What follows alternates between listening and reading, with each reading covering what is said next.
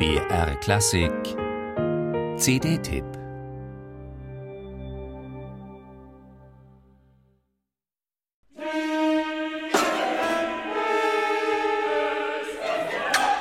Jahrzehntelang hing diese riesige Partitur bei Dirigent Frieder Bernius über dem Schreibtisch.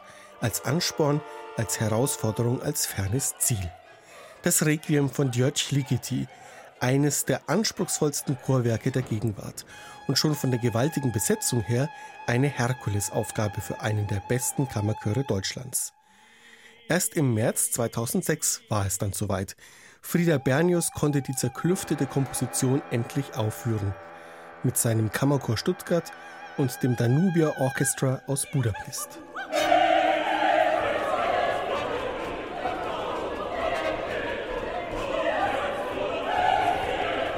Jetzt, über zehn Jahre später und gerade rechtzeitig zu seinem 70. Geburtstag, hat Frieder Bernius den Stuttgarter Live-Mitschnitt auf CD herausgebracht. Das allein zeigt schon, wie wichtig ihm diese Musik ist, diese Totenmesse, die in surrealen Klangbildern den Weltuntergang beschwört, wie einst die grotesken Gemälde eines Peter Bruegel oder eines Hieronymus Bosch, die aber auch mit tiefschwarzen Tönen Beklemmung und Todesangst spiegelt, den kalten Klammergriff des Nichts.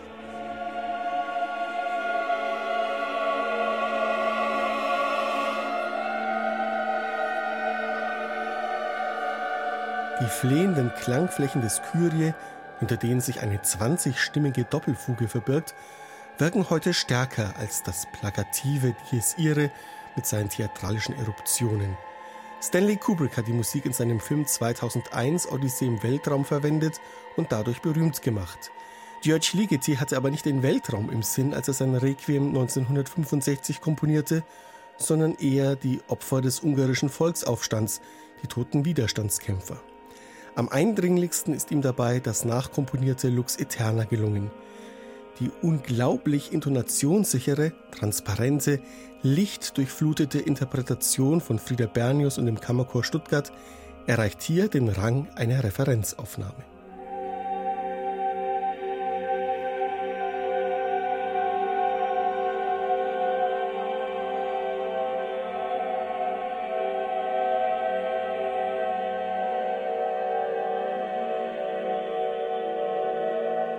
Den Ligeti-Schwerpunkt auf der CD ergänzt der Kammerchor Stuttgart schlüssig durch Chorarrangements von Clytus Gottwald, eine Wiederveröffentlichung aus dem Archiv.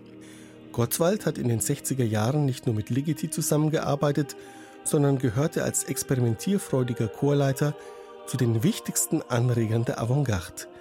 Seine Transkriptionen von Ravel- und Mahler-Klavierliedern oder sogar Debussy-Klavierstücken für 16-stimmigen Chor – haben mit ihrer klangfarblichen Raffinesse inzwischen Kultstatus.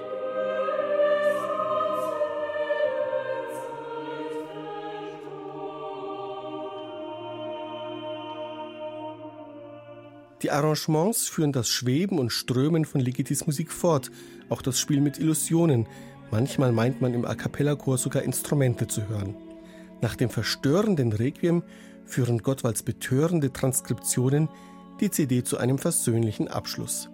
Und wenn der letzte Ton verklungen ist, möchte man sich am liebsten staunend verneigen vor diesem Chor, der Präzision und Magie auf so atemberaubende Weise verbindet.